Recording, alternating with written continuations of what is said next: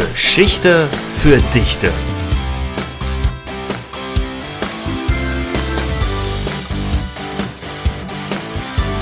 Mit Nikolas Schäfer und Tim Rommel. Einen wunderschönen guten Tag, lieber Tim, liebe Zuhörerinnen und Zuhörer. Einen wunderschönen guten Tag auch an euch. Guten Tag, Nico, und herzlich willkommen an alle Zuhörer und Zuhörerinnen, die es wieder mal geschafft haben einzuschalten.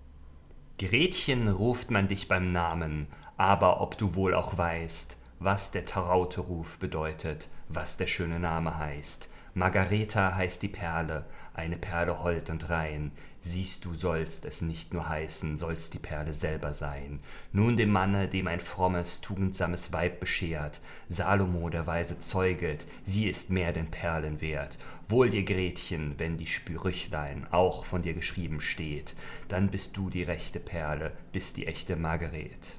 Und mit diesem kleinen Gedicht, beziehungsweise einem Auszug des Gedichtes Margarete von Karl Greorg aus dem Jahre 1877, starten wir ins heutige Thema und man könnte es vielleicht schon anhand der Namen, die in diesem Gedicht auftauchen, erraten.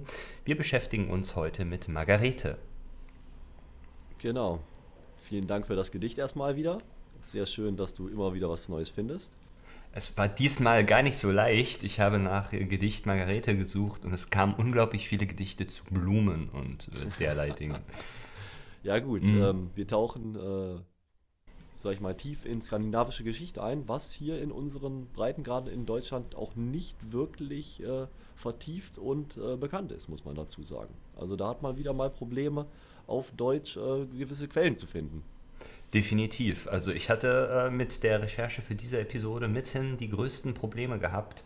Ähm, es liegt auch einfach daran, dass ich viele Quellen zwar gefunden habe, aber sich die entweder auf Dänisch oder auf Schwedisch ja, lesen lassen. Und ähm, hm, naja, ich bin jetzt nicht so bewandert in diesen Sprachen. Aber trotzdem konnte ich einiges zusammentragen und wir schauen uns Margarete heute einmal genauer an und werden auch noch sehen, wofür sie eigentlich in der skandinavischen Welt berühmt ist und was gewesen wäre, wenn sie in dieser speziellen Sache, nämlich der Kalmarer Union, erfolgreicher gewesen wäre, als sie es ohnehin schon gewesen ist.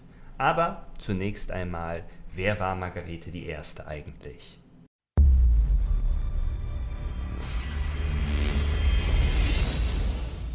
Na, sie war die Königstochter von Valmar den vierten Atterdag, den König von Dänemark.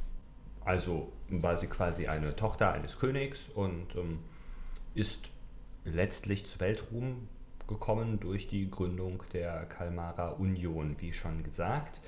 Ähm, tatsächlich geboren wurde sie 1353 auf Sörborg Sold. Ich weiß nicht, ob man das so ausspricht. Es tut mir wie immer leid, wenn ich hier die ähm, Aussprache nicht ganz hinkriege. Und ähm, sie war eben nicht nur Königstochter in Dänemark, sondern später auch Herrscherin von Dänemark, Norwegen und Schweden. Und naja, wie gesagt, Gründerin dieser skandinavischen Reichsverbundes. Genau, mit, ähm, also erst einmal wurde sie schon mit zehn verheiratet. Ui, und, das ist aber ähm, früh. Ja, aber äh, da gab es nämlich auch noch einen kleinen Clinch zwischen ähm, Waldemar und äh, dem König von Dänemark und dem König Magnus, der äh, König von Norwegen und Schweden, weil ähm, die äh, sich nicht ganz einig waren, wie sie ihre Gebiete aufgeteilt haben, weil der König Magnus hatte den ähm, Waldemar um Hilfe gebeten, ja, mhm. Äh, um äh, ja seinen Streit in Schweden zu schlichten. Äh, dieser hatte dies aber benutzt, um sein Territorium ein bisschen auszuweiten. Und das fand der ja, König Magnus gar nicht cool und deshalb wollte er von diesem Eheversprechen wieder weg. Weißt du, wie, genau, weißt du, wie Magnus Erikssons Vater gehießen hat? Hm, nee. Erik Magnusson. ja, Im das, äh, äh, also ich, da gibt es in der skandinavischen Geschichte gibt's einige witzige Namen. Ich hatte, ich hatte erst gedacht, dass der vielleicht auf Live Ericsson zurückgeht oder so, deshalb mit dem Ericsson, ne? Aber offensichtlich haben die immer hin und her getauscht mit dem Vor- und dem Nachnamen. naja, ah äh, ich wollte dich aber nicht unterbrechen. Ähm, wo war ich stehen geblieben? Ach so, ja, wegen dem kleinen Clinch. Und ähm, Mhm. da wollte der ähm, König Magnus wollte eigentlich schon ähm, dieses Eheversprechen, also diese ähm, zwischen seinem Sohn und der Tochter von, äh, von Waldemar, also der Margarete, schon wieder zurückziehen. Aber wie das so ist in dieser Zeit, ja, wie, wir- wie manche äh, ja, vorgestellten Personen von uns auch schon gemerkt haben, da gibt es dann erstmal eine Klage am Hals. Mhm. Weil sowas ist äh, sehr schwier äh, schwerwiegend anzusehen. Und da hat sich selbst die katholische Kirche eingeschaltet und gesagt, Moment mal, hier wurde ein Eheversprechen gegeben, das muss eingehalten werden. ja. Liegt aber auch daran, dass der Waldemar Atadak eine sehr, sehr enge Beziehung zur katholischen Kirche aufgebaut hatte. Ja, und interessanterweise ähm, wurde dann als Erzieherin äh, die Tochter der heiligen Brigitta von Schweden eingesetzt. Also auch da wieder eine sehr religiöse Bindung. Ähm, und ähm, wenn du halt die Tochter von einer lebenden Heiligen hast, dann hat das schon einen gewissen Impact auf dich. Ähm, so aber die wurde Erziehung. die nicht äh, erst im Nachhinein zu heilig gesprochen? Also quasi War, war es keine lebende Heilige? Oh, das. Äh, ich dachte, Das- das, wäre erst, äh, erst später passiert. Ah, stimmt. Ähm, ja, ja, ja, ist richtig, ist richtig. Das Aber- ist erst durch Papst Johannes Paul II. passiert. Gut, dass du das sagst. Ich habe das äh, irgendwie falsch aufgeschnappt gehabt. Aber natürlich war sie auch zu Lebzeiten schon äh, anerkannt und hat zur äh, Friedenspolitik auch beigetragen, weil sie immer vermittelt hat. Also Mhm. das ist, äh, die Brigitta von Schweden ist auch eine Person, die man sich vielleicht mal näher angucken kann. Also ich habe da wenig zu recherchiert, ich weiß es nicht, ob wir das machen. Äh, besprechen wir einfach im Nachgang mal. Genau, ähm, richtig, müssen wir nicht jetzt besprechen. Äh, auf jeden Fall Gründerin des Erlöserordens an dieser Stelle. Vielleicht einfach mal gesagt, was sie gemacht hat. Genau, und ähm, durch die Tochter von der heiligen Brigitta von Schweden, äh, die hieß Merete Ulsvadatta oder so. Oh Gott, ich kann diesen Namen nicht. Ey, es ist noch schlimmer als bei Klodewig. Äh, es tut mir wirklich leid. Ich, ich habe mir Mühe gegeben, diese Namen rausgeschrieben, aber es gibt einen Knoten in meiner Zunge. Ähm, genau. Soll Wurde sie Tipp eben- verraten? Ich Ja. verwende hier nur die Vornamen, weil das ist im Skandinavischen sogar eigentlich schon fast äh, ja, anerkannt. Also natürlich Okay, nicht, bei der, nicht, nicht bei der Königsfamilie natürlich, eigentlich ist das dann so grob fahrlässig, aber so für das, äh, für wenn sich Leute unterhalten, ist Vorname ist da weitgehend akzeptiert. Okay, das ist doch schon mal gut. Sie wurde auf jeden Fall von Merete erzogen und sie hat mit 17 Jahren, also 1370, dann ihr erstes und einziges Kind bekommen. Das fand mitten in einer Pestepidemie statt, die damals in der Gegend gewütet hat, wo sie sich mit ihrem Mann aufgehalten hat. Das war so Oslo gewesen. Und dann, wie ging es dann weiter, Tim? Mm, Ah, ich, äh, da will ich nochmal einhaken, weil der, äh, der Håkon, der war, der Ehemann, der war ja ähm, 21, wo sie 10 Jahre alt war. Mhm. Und ähm, es ist nicht so, dass die Zehnjährige dann einfach äh, weggeschickt wurde zu ihrem Ehemann. Die ist dann auch erstmal noch in Dänemark geblieben und hat Ja, klar, quasi die natürlich. Erziehung auch äh, genossen. Äh, ja, und ähm, dadurch, dass, äh, sag ich mal, sie dann den, ähm, also da wurde ja quasi schon die, per die Schiene für die Personalunion gelegt. Also der, der Gewissermaßen, hatte ja. quasi den, ähm, äh, obwohl es in Schweden natürlich ein Wahlkönigtum gab, hatte er quasi die Krone von Norwegen und von äh, Schweden äh, griffbereit, sage ich es mal. Mhm. Und äh, durch, die, äh, durch die Margarete als T äh, Tochter von dem König von Dänemark war ja quasi schon der Weg vorbereitet so ein bisschen. Die Genau, mussten sich und- nur noch durchsetzen, sage ich mal. Genau, und der ist ja fünf Jahre später dann auch gestorben. Also fünf Jahre nachdem sie ihr Kind bekommen hat, also 1375, ist äh, Waldemar im Alter von 55 Jahren gestorben. Margrethe selbst war zu dem Zeitpunkt, wenn wir jetzt mal 17 plus 5 rechnen, 22 müsste das sein. Und ähm, Waldemar hatte allerdings ähm, davor schon die Stellung in Dänemark während seiner Regentschaft weit nach vorne gebracht. Also der hatte geguckt, dass er äh, eben wirklich sich in Position und Ämter bringt, beziehungsweise auch Getreue in andere Ämter einsetzt, die ihm sehr gewogen sind. Insbesondere Kirchenämter waren das. Und ähm, diese Getreuen, die seinem Haus sehr äh, treu gegenüberstanden und loyale Gefolgsleute waren, die waren natürlich dann auch der guten Margarete loyal und ähm, ihr kam die Regierungserfahrung und ähm, das Ränkespiel ihres Vaters deutlich zugute. Insbesondere da alle kirchlichen Schlüsselpositionen bereits mit äh, ihren Gefolgsleuten oder den Gefolgsleuten ihres Vaters besetzt waren. Genau, also politisch war der Vater, der Waldemar und die Marete äh, sehr, sehr stark. Also die konnten sich, äh, die, die, hatten ein Gespür dafür, wo sie welche Person ein, einbinden mussten, um dann ihre Interessenslagen durchzusetzen. Also mhm. das äh, ist ja wie ein roter Faden da durch diesen Lebenslauf. Definitiv. Und, äh, wirklich beeindruckend, weil man als Frau zu dieser Zeit nie kein, äh, keine Regentschaft de facto haben konnte.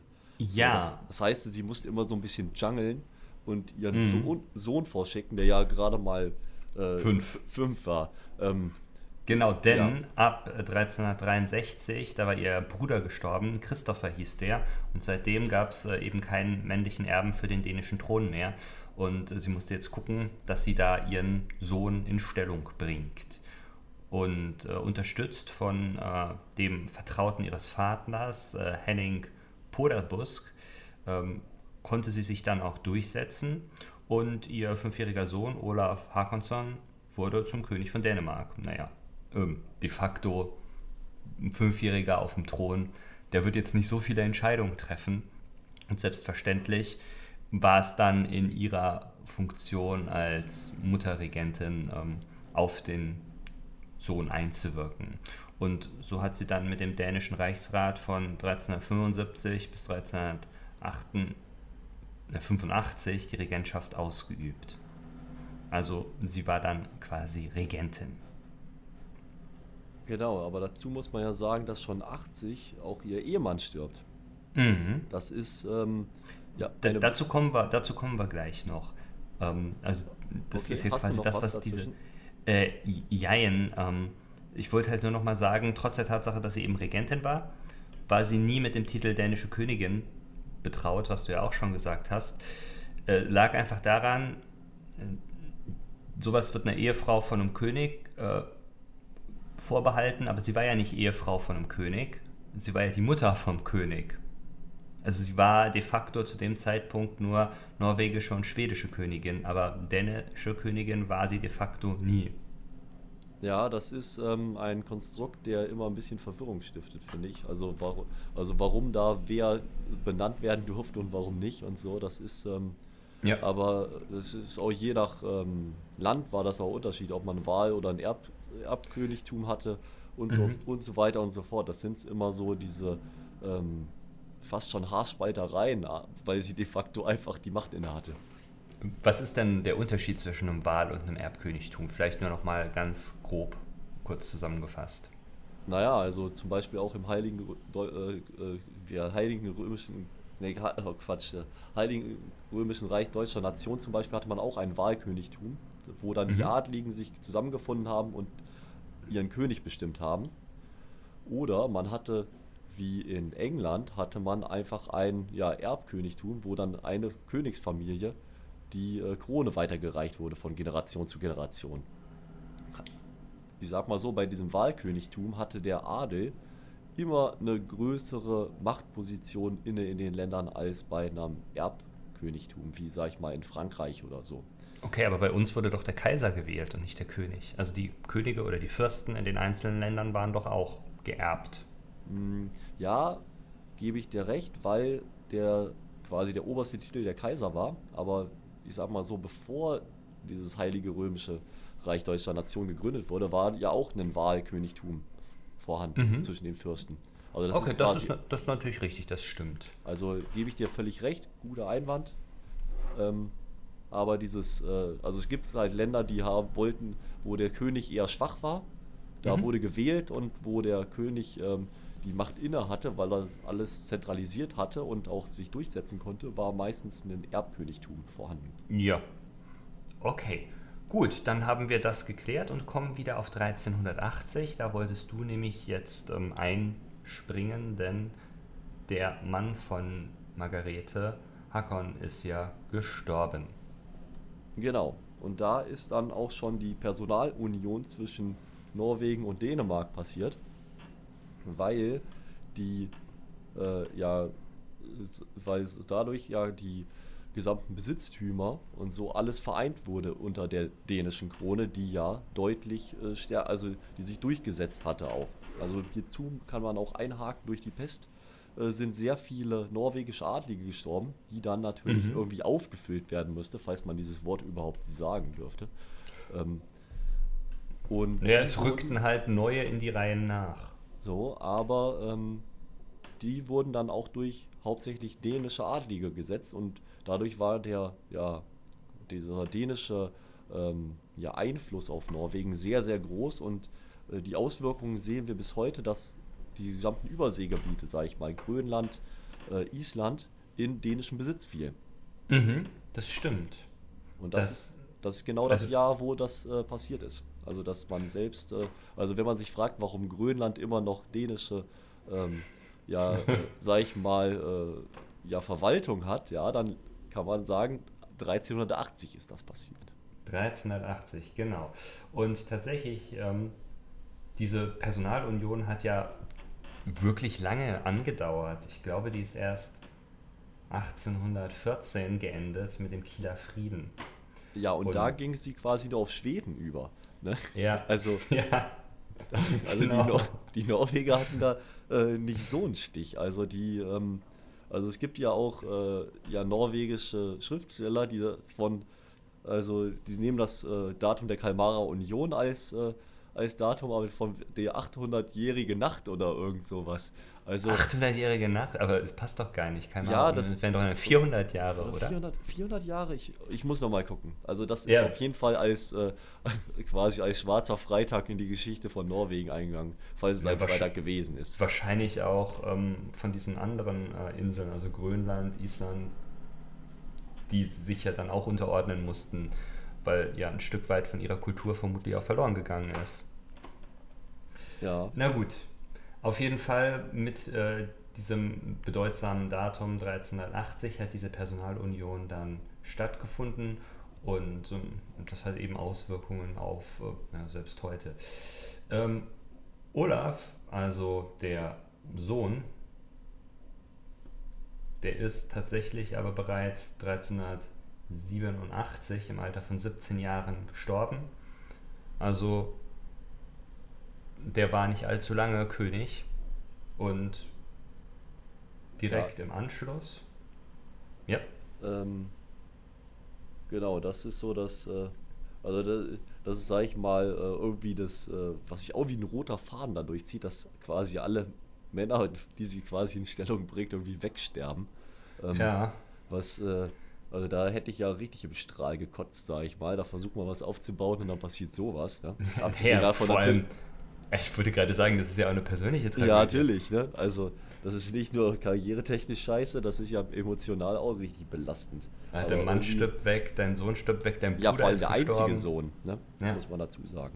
Eben. Na ja, gut, ähm, wie gesagt, eine Woche nach dem Tod wird sie dann aber in der Domkirche zu Lund ähm, zur dänischen Herrscherin gesalbt oder ich weiß nicht, ob man da damals noch gesalbt hat. Äh, auf jeden Fall findet halt ein feierlicher Akt statt, in dem sie anerkannt wird. Und ähm, ja, du hast ja schon gesagt, in Dänemark war zu dem Zeitpunkt Wahlkönigtum. Man hat sich auf Margarete als Interimsherrscherin geeinigt, also so lange, bis äh, halt eine neue männliche Nachfolge bestimmt werden konnte. Und ähm, ja. Ähm, ja.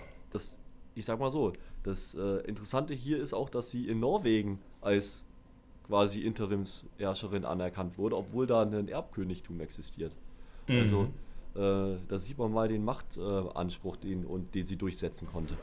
Ja, vor allem offensichtlich war sie ja sehr gut vernetzt und hatte überall loyale Leute sitzen. Und ähm, das war, glaube ich, ihre große Stärke, denn was ich so über sie gelesen habe, wir können jetzt nicht von großer Truppenstärke oder von äh, Grausamkeit oder Brutalität reden, wie wir es bei anderen Herrschern gemacht haben, die ihren Machtanspruch durchgesetzt haben. Also wenn wir uns mal hier Chlodewig zum Beispiel angucken. Oh ja, Ähm, der. Als, als krasses Gegenbeispiel. Ähm, ja, der hat ja mit, mit Gewalt und ähm, Einschüchterung und natürlich auch einem gewissen Maß an ähm, politischer Finesse, keine Frage, aber deutlich anders seinen Machtanspruch geltend gemacht als jetzt zum Beispiel Margarete. Ähm, es hat beides funktioniert, wie sich zeigt. Also die Geschichte ist nicht immer so einseitig. Ja, genau. Gut, Ähm, wie, ja. wir haben mittlerweile den März 1388. Und in diesem März 1388 wurde sie auch vom schwedischen Reichsrat erwählt und ähm, damit Ja, da kann ich einhaken, weil ähm, zu dieser Zeit war der König Albrecht von Mecklenburg, den hatten wir in unserer Episode von Schörterbecker auch schon mal erwähnt, Mhm, genau. äh, war da König von Schweden.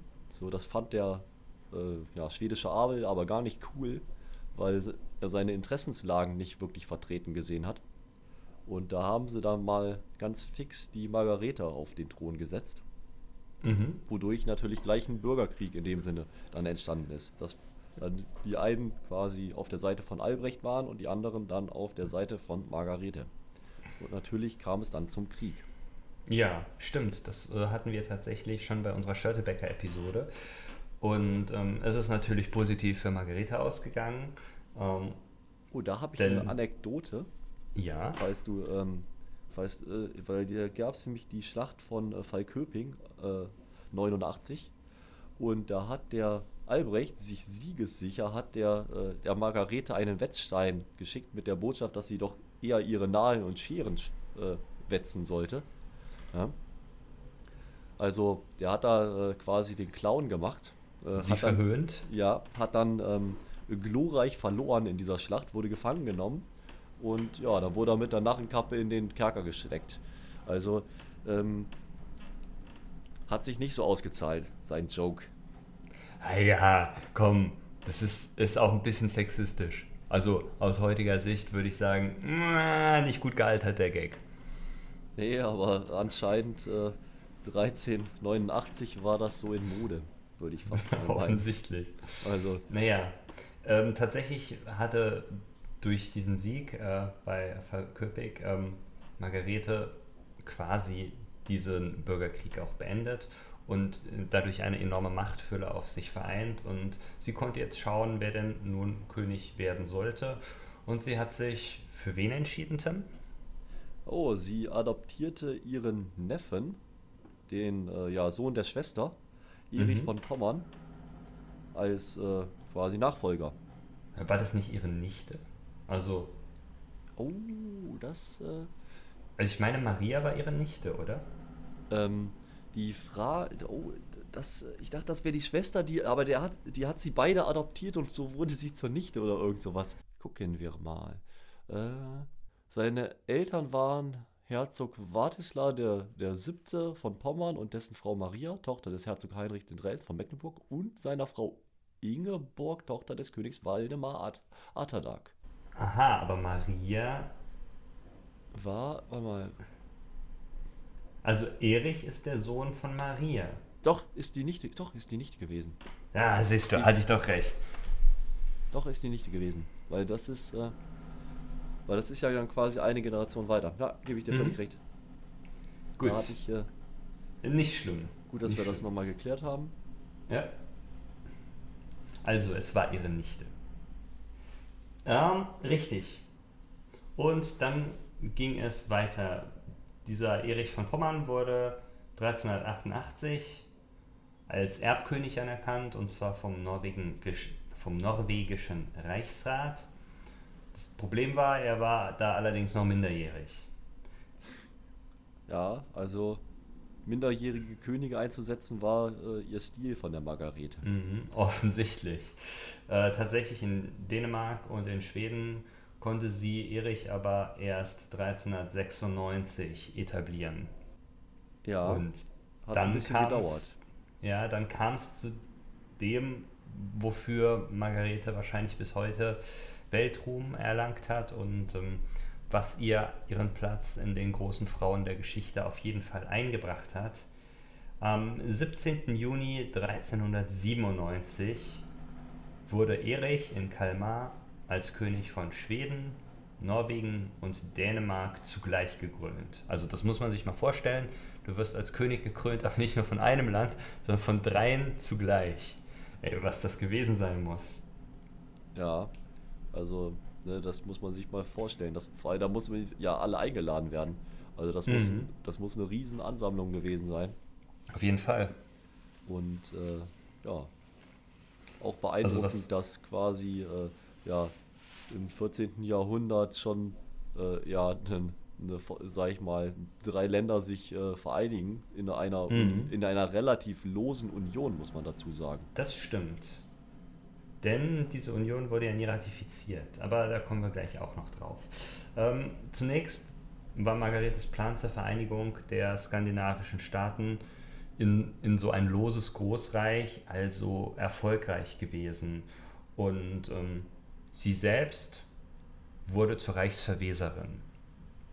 Das bedeutet, sie hat sich eigentlich um die Belange des Reiches gekümmert.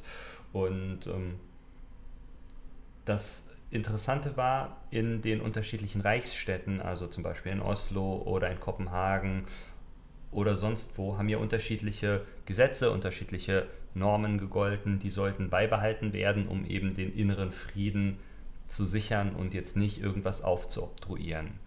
Ähm, das war, glaube ich, ein ganz cleverer Schachzug, denn so hat man alle hinter sich versammelt und niemanden ausgeschlossen. Definitiv. Also man hat quasi allen noch äh, ja, so ein bisschen Autarkie gewährt, dass sie sich selber genau. verwalten und auch ihre, äh, ich mal, ihre Traditionen leben konnten. Und das hat definitiv auch unter einem starken Herrscher wie Margarete war auch dazu beigetragen, dass der Frieden bewahrt wurde und dass die ja, Einheit dieser Union auch äh, ja, Bestand hatte. Das auf jeden Fall. Nun, wie ging es weiter? Die ersten paar Jahre liefen eigentlich ganz gut. Im Oktober 1412 ist sie dann mit Erich nach Flensburg gefahren. Sie wollte dahin, um eben Werbung für sich zu machen bei den Flensburger Kaufleuten. Die waren ja, wie gesagt, relativ wichtig. Auch da hatten wir in der Störtebecker-Episode schon drüber geredet. Und ähm, das Ziel war es halt, das Herzogtum Schleswig ähm, näher an dieses skandinavische Großreich zu bringen, beziehungsweise ja, quasi schon zu binden. Dummerweise ist äh, im Hafen aber was ähm, Unangenehmes passiert, sagen wir es mal so. Ähm, ja, Margarete ist krank geworden. Und zwar an der Pest erkrankt. Und ähm, das war es dann auch mit ihr, denn sie ist noch im Flensburger Hafen an der Pest verstorben. Damit ist sie die berühmteste oder das berühmteste Opfer dieser Pestwelle in Flensburg gewesen.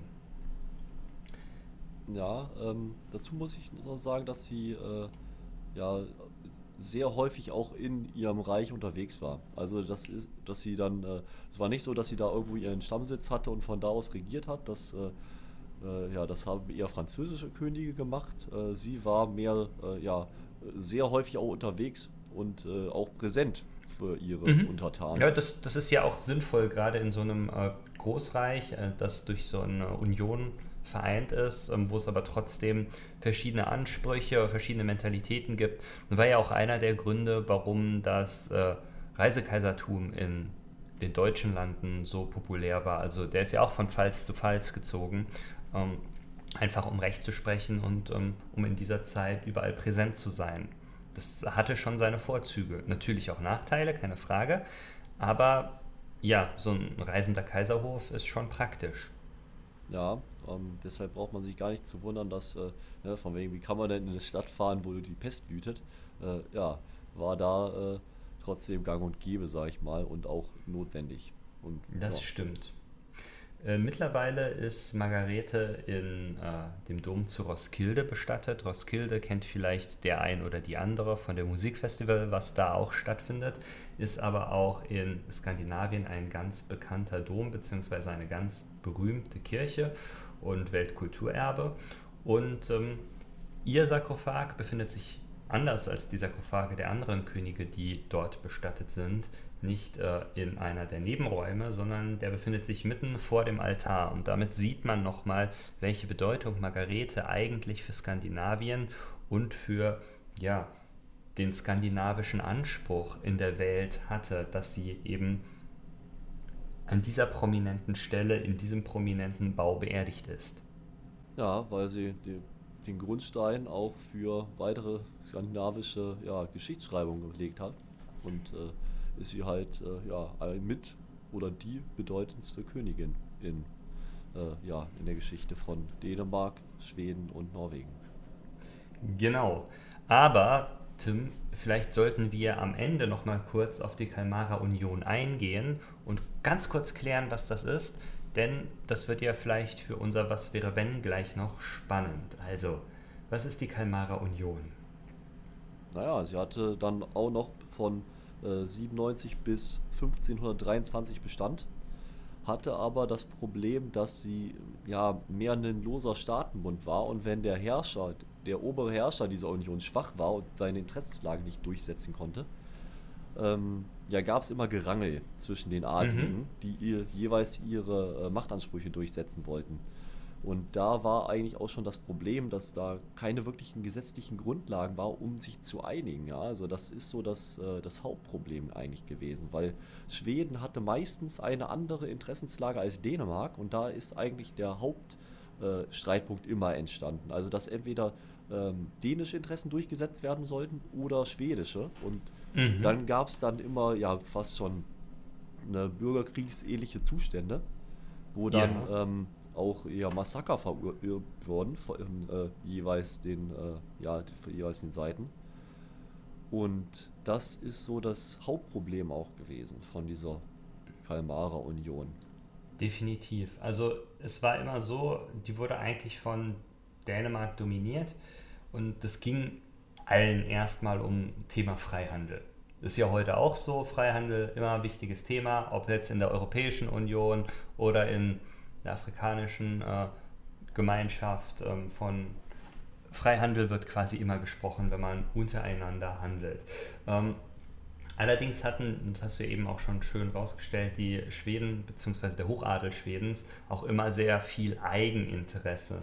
Und es ging halt auch häufig um, keine Ahnung, zum Beispiel, wer besitzt jetzt Schleswig-Holstein? Also Schleswig, nicht Schleswig-Holstein. wer besitzt Schleswig? Ähm, und dadurch konnte eben nie wirklich eine innere Einheit stattfinden und ohne diese innere Einheit äh, konnte nie wirklich Druck auf andere ausgeübt werden. Also man hatte nie wirklich eine Hebelwirkung. Und ähm, realen Bestand hatte sie nur zeitweise, also zum Beispiel unter Erich von Pommern ne, von äh, 1397 bis 1439, aber halt nicht dauerhaft, sondern mal war sie näher beieinander, mal waren sie loser beieinander. Und ähm, insgesamt, ja, war halt die Schwierigkeit, die Einzelinteressen zu binden und ein gemeinsames Interesse daraus abzuleiten. Das ist in Unionen sowieso immer relativ schwierig, auch ähm, in der heutigen Europäischen Union mit unseren ganzen äh, anderen Ländern, die wir da drin haben. Wer hat jetzt eine Vormachtstellung? Welche Interessen setzt man durch? Welche Interessen hält man zurück? Wer ist zu welchem Kompromiss bereit? Es ist immer ein unglaubliches Hin und Her, ein demokratischer Akt. Der ist ganz wichtig, ohne Frage denn das ist ja Teil der Legitimation besagter Union, aber dadurch wird sie natürlich ineffizienter. Das muss man an der anderen Stelle halt auch sagen. Und ähnliches ist vielleicht auch mit der Kalmarer Union gewesen.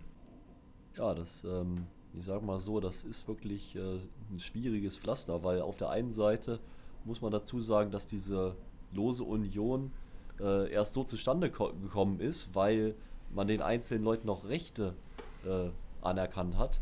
Weil wenn man gleich gesagt hat, Moment mal, wir machen hier ein, äh, einen Gesamtstaat, wo wir hier ein, ein Recht haben, dann hätten die, äh, hätte der Adel auch schon gleich demonstriert und diese Union wäre gar nicht zustande gekommen. Klar, selbstverständlich. Muss, muss man hier ähm, auch mal erwähnen, dass, äh, dass, also, dass das wirklich eine, eine Gratwanderung ist zwischen äh, zu viel äh, Macht abtreten und äh, den Leuten noch Zusprüche ge also gewähren. Ja, also das ja auf jeden Fall, da stimme ich dir zu.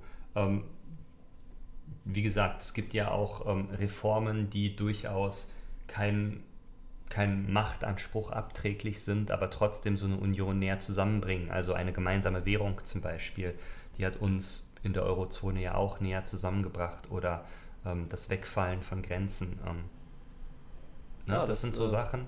Da kann ich nochmal einhaken. Die Margarete hat ja auch äh, genau das gemacht, mit, äh, mit dass sie quasi den, äh, sie hat auch eine Währungsreform gebracht, dass sie mhm. irgendwelche äh, wertlosen Kupferstücke äh, gegen Silbermünzen eingetauscht hat.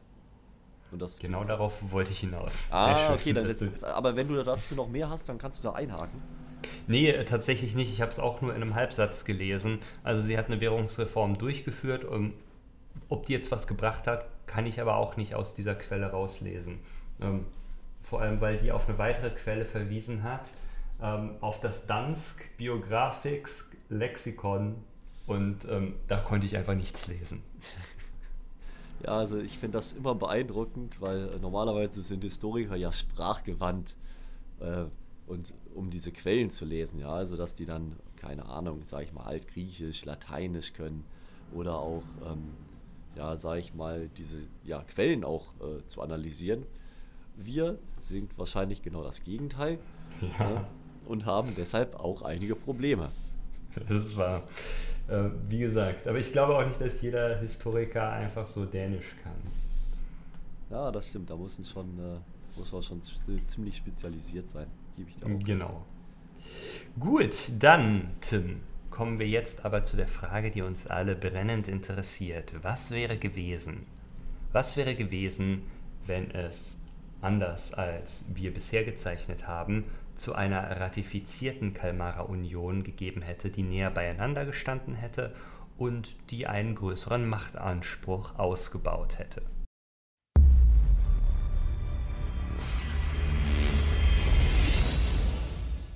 Ja, also wir hatten das jetzt schon ein bisschen erwähnt, also diese Gratwanderung zwischen äh, ja, Interessenslagen ähm, ja einmal zu gewähren, dass die ihre eigenen Gesetze haben, ihre ja quasi ihr eigenes Land verwalten können, zu äh, ja von ja zentralisiert alles von einem Punkt zu verwalten, ist natürlich sehr schwierig. Und ich glaube nicht, dass das äh, in dieser Zeit noch äh, mehr möglich gewesen wäre, ja, als die Margarete es sowieso schon durchgesetzt hätte.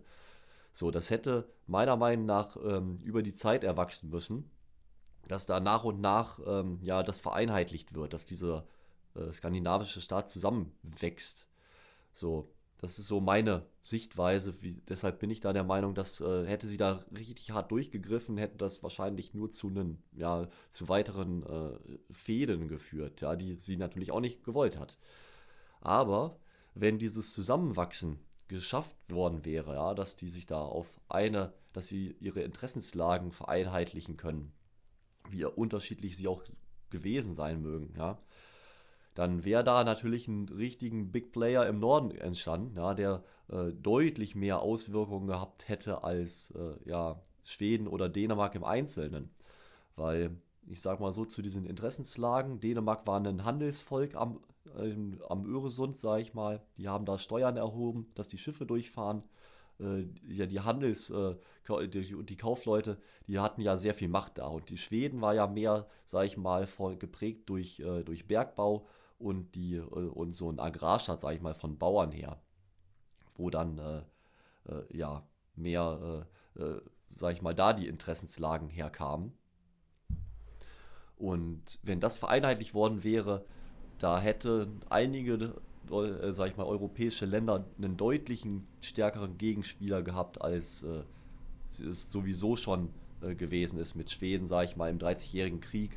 Stell dir mal vor, der, äh, das wäre ein Einheitsstaat gewesen und die hätten sofort eingegriffen, was Dänemark ja gemacht hat im 30-jährigen Krieg. Genau, dazu komme ich, komm ich gleich in meiner Zeichnung das, auf. Ja, deshalb werde ich da nicht weiter einhaken, weil Dänemark war ja sehr, relativ schnell weg.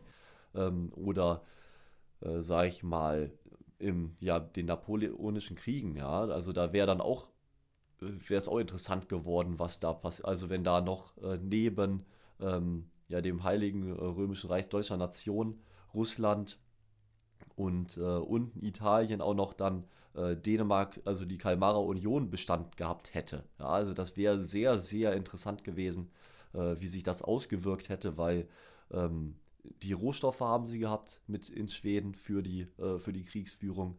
Äh, sie hatten eine geopolitische starke Lage mit Dänemark. Das äh, also hätte alles nur Vorteile gehabt, wo, äh, ja, wo die anderen Herrscher mal geguckt haben müssen, um, ob sie sich damit anlegen. Aber ich äh, gehe mal auch auf die Neuzeit ein, weil wir hatten ja aus, sage ich mal, Grönland äh, gegenüber zu äh, Dänemark, äh, genauso wie die Inseln Färöer und teils auch noch Island war ja dann auch äh, noch sehr lange unter dänischem Besitz. Aber wir hätten natürlich auch hier Schleswig-Holstein wäre zum Teil in die Kalmarer Union eingebunden worden. Ja? Also so Städte wie Flensburg, Kiel, das wäre alles ja dänisch, schwedisch, also es wäre skandinavisch geworden, ja? weil ich bin der Meinung, Preußen hätte es sich nicht geschafft durchzusetzen gegen, äh, gegen diese Übermacht. Und da muss ich natürlich sagen, ich habe diebisches Interesse natürlich immer wieder Leuten was wegzunehmen und wir hätten unsere Lieblingsinsel für manche Leute Sylt hätten wir nicht gehabt, wäre dänisch gewesen. Schade, Jungs hä? und Mädels. Mit den Auswirkungen hierbei wäre ja mit eins der ja, der beliebtesten deutschen Inseln Sylt wäre nicht in unserem Besitz. Eine, eine Insel weniger für Deutschland, würde ich sagen. Ja gut, ich denke, eine Insel weniger können wir gerade noch so äh, verkraften. Ne? Ich denke, das äh, kriegen wir schon hin. Aber du hast ja schon gesagt, ich werde auf den 30-jährigen Krieg eingehen und genau das tue ich an dieser Stelle jetzt auch. Hätte die Kalmarer Union Bestand gehabt und wäre sie, naja, in der Art und Weise stark gewesen, in der sie es äh, tatsächlich dann auch war, wäre es dazu gekommen, dass als Christian der Vierte, das müsste Christian der Vierte gewesen sein, äh, von Dänemark in den äh, niedersächsischen Krieg eingreift. Also das war ja folgendermaßen 1625 ist es zu dieser Hagener Allianz zwischen England, den Niederlanden und Dänemark gekommen und Ziel war es eben, Norddeutschland gegen den Kaiser, der ja katholisch war, ähm, zu schützen. Und Christian ist eben mit 30.000 Soldaten ähm, gelandet und hat versucht, ähm, ja, sich dem Ganzen zu erwehren.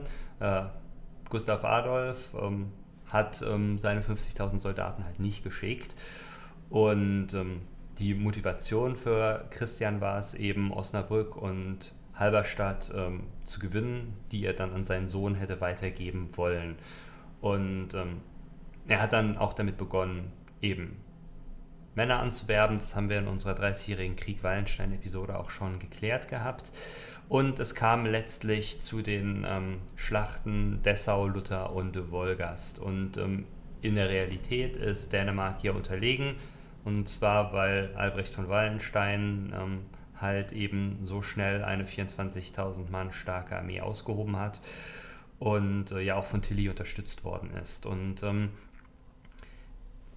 ja, wäre es jetzt zur Gründung der Kamara-Union gekommen, wäre bereits die ganze Truppenlast, die sowohl Gustav Adolf als auch äh, Christian IV. von Dänemark aufzubieten gehabt hätten, dann in diesem Fall in den Krieg eingetreten. Das wäre eine Übermacht, mit der der Kaiser nicht gerechnet haben könnte und mit der auch Wallenstein trotz seiner Kriegsbemühungen und trotz seines, ja, muss ich sagen, hervorragenden strategischen Verstandes und seiner äh, buchhalterischen Brillanz nicht zurechtgekommen wäre, weil sie einfach deutlich unterlegen gewesen wären. Das heißt, an dieser Stelle mit dem Eintritt Dänemarks in den Krieg wäre der Krieg, der Dreißigjährige Krieg, bereits ja, nach fünf, sechs Jahren zu Ende gewesen. Und ähm, de facto wäre es dann wahrscheinlich dazu gekommen, dass ein Großteil des ja, heute deutschen Territoriums ähm, damals von ja, niedersächsischen bzw. von dänischen und letztlich auch von schwedischen Kräften besetzt worden wäre. Schweden hätte im Übrigen keine Finanzierung von Frankreich gebraucht, um den Krieg gegen den Kaiser fortzusetzen. Und Schweden hat es ja selbst geschafft, ähm, im schwedischen Krieg bis nach Regensburg vorzukommen. Auch das wäre ihnen gelungen und am Ende wäre es dann wahrscheinlich zu einer ähm, Grenzlinie, zu einer Grenzziehung irgendwo in der Mitte Deutschlands gekommen.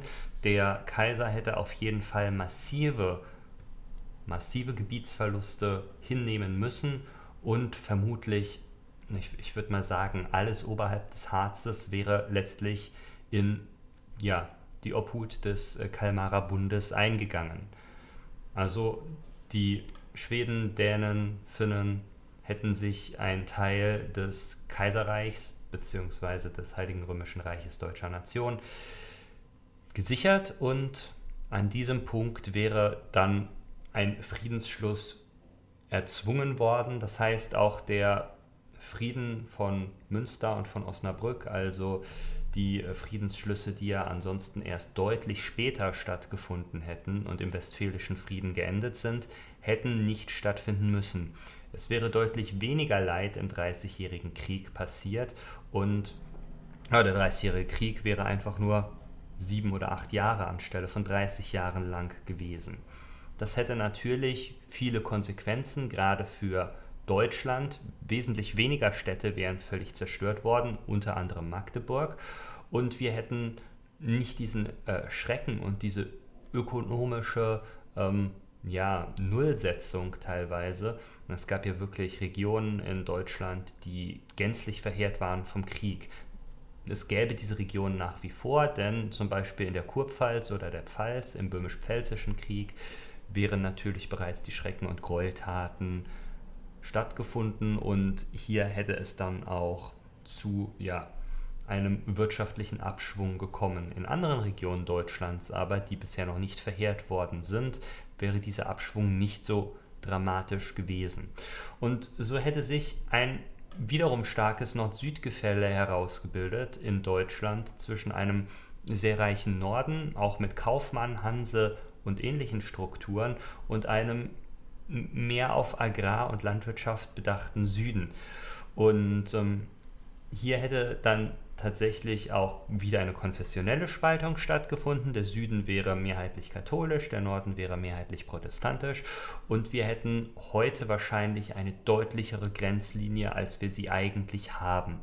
Es hätte also zu einer anderen Staatengenese Deutschlands geführt. Du hast Preußen selbst schon angesprochen, auch auf Preußen hätte das später zumindest in dem Kontext äh, Rückbezüge gehabt, dass ja, Preußen wahrscheinlich nie in der Rolle so stark gewesen wäre, wie es war, da es immer als Antagonistenstaat die Kalmarer Union gehabt hätte, beziehungsweise das skandinavische Großreich, wie auch immer es dann gehießen hätte. Und ähm, Preußen, ja, durchaus Probleme in seinem Expansionsdrang gehabt hätte, gerade weil es eben auch in diese Gebiete expandieren hätte müssen. Und damit hätten wir wahrscheinlich eine sehr andere Konstellation heute auf dem europäischen Kontinent, wenn die Kalmarer Union tatsächlich Bestand gehabt hätte und ähm, ja, so intensiv auch gewesen wäre. Nun, Tim, du hast ja schon angesprochen, was heute wäre, wenn die Kalmarer Union Bestand gehabt hätte. Du hast davon gesprochen, dass du uns die Insel Sylt wegnimmst, nicht wahr? Genau. Wie kommt es denn dazu? Warum hätten wir Sylt denn genau verloren?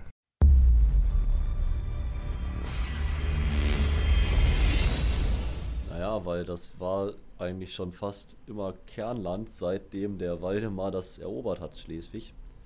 Wäre dann natürlich auch Friesland äh, in die äh, ja, in dänische Obhut gekommen oder ist in dänische Obhut gekommen und dementsprechend wäre äh, auch du äh, wäre das natürlich auch nicht unsere Insel mehr gewesen. Also du, mhm. sag mal so, du hast die Linie noch weiter nach unten gezogen, sage ich es mal, bis in den Harz ja. rein. Und ähm, das ist natürlich äh, ein schönes Brett, sage ich mal.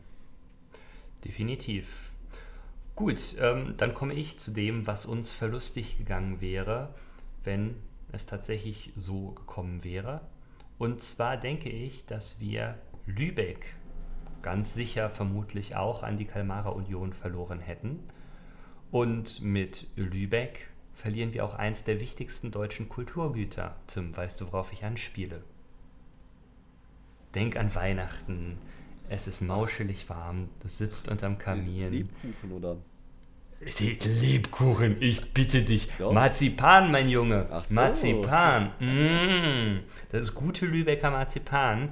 Wäre kein deutsches Kulturgut, sondern ja, wäre wohl ein skandinavischer Exportschlager.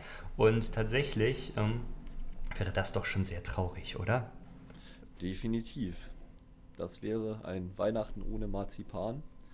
Ist schon, äh, schon traurig, sage ich mal. Vor allem, wenn es äh, anderes Kulturgut ist. Ja. Na gut, äh, das wäre so eine, ein Aspekt. Außerdem wäre die Kalmarer Union tatsächlich zu dem geworden, zu dem sie geworden ist, würden wir heute vermutlich den Namen Margarete I. deutlich bekannter kennen und es wäre wahrscheinlich nicht nur eine der großen Frauen der Geschichte, sondern ja, sie, sie würde so unter den Top 3 bis 5 äh, irgendwo residieren. Also das, das wäre halt wirklich eine extreme Leistung, die sie da vollbracht hätte, hätte sie zu dieser Gründung des ja, Großreiches beigetragen und zwar in einer Art und Weise, dass das auch Bestand hat. Also ich habe vor unserer Recherche so gut wie gar nichts über die Frau gehört. Hm, Muss ich ehrlicherweise sagen, ist auch ein bisschen schade, weil es ist ja doch eine bedeutsame Persönlichkeit. Und an dieser Stelle, ja, Ja. sollte man vielleicht mal gehört haben. Ja, ist, äh, wird wirklich, ähm, sage ich mal, übergangen im Geschichtsunterricht. Ja, noch nicht mal erwähnt. Ja? Das ist ja das Traurige fast schon. Und äh, deutliche Kritik an den Lehrplänen, ne? auch in Deutschland hier mal gesagt, ne? bitte mal einbinden, zumindest mal den Namen erwähnt irgendwo. Wäre cool. Ja. Aber, Tim, eine kleine Sache hätte ich noch. Ich möchte auch etwas wegnehmen. Und wir hatten in einer der vergangenen Folgen ja schon über die Minderheitenklausel im deutschen Grundgesetz gesprochen. Erinnerst du dich noch an die deutschen Minderheiten? Hm, Ja, wir hatten natürlich oben die Dänen in äh, Schleswig-Holstein, Genau. die äh, Sorben im, Genau. äh, in Brandenburg müsste das sein. Richtig? Ähm, dann haben wir noch. Jetzt muss ich Denk an Störtebecker. an Störtebecker? Ach, die Friesen, Ja, klar, die Friesen haben richtig. Ja, und die, ähm, ich glaube, Sinti und Roma passen fallen Ganz genau. Sehr schön. Du hast gut aufgepasst, Ja. Tim. Ich bin stolz auf dich. Ich bin, äh, ich bin unglaublich klug. K-L-U-K. Und zwei von diesen Minderheiten wären weggefallen, wenn wir die Gemarkungsgrenze so gezogen hätten, dass sie zum Beispiel beim Harz gelegen hätte. Dann hätten wir nämlich die Friesen und na, ganz offensichtlich die Dänen nicht mehr hier als nationale Minderheit. Und entsprechend wäre dann in dieser Legislaturperiode auch kein Abgeordneter der dänischen Minderheitsbewegung in den Bundestag eingezogen. Also klaue ich euch mit meiner Überlegung quasi die nationalen Minderheiten, zumindest zwei von vieren. Schön. Dann haben wir wieder mal genug Sachen weggenommen. Ne? Das finde ich hervorragend. Ja, schön. Gut, dann Tim, erzähl uns doch, was wir uns in der nächsten Folge anschauen. Wir gucken uns Marco Polo an und dieser äh, ist ja aus China zurückgekommen und wurde als Lügenbaron abgestempelt und bei unserer Geschichte wird ihm als ja, gefeierter Held, als Oriententdecker wird ihm natürlich geglaubt. Uiuiuiui, da kann ja eine ganze Menge rauskommen. Ich bin sehr gespannt.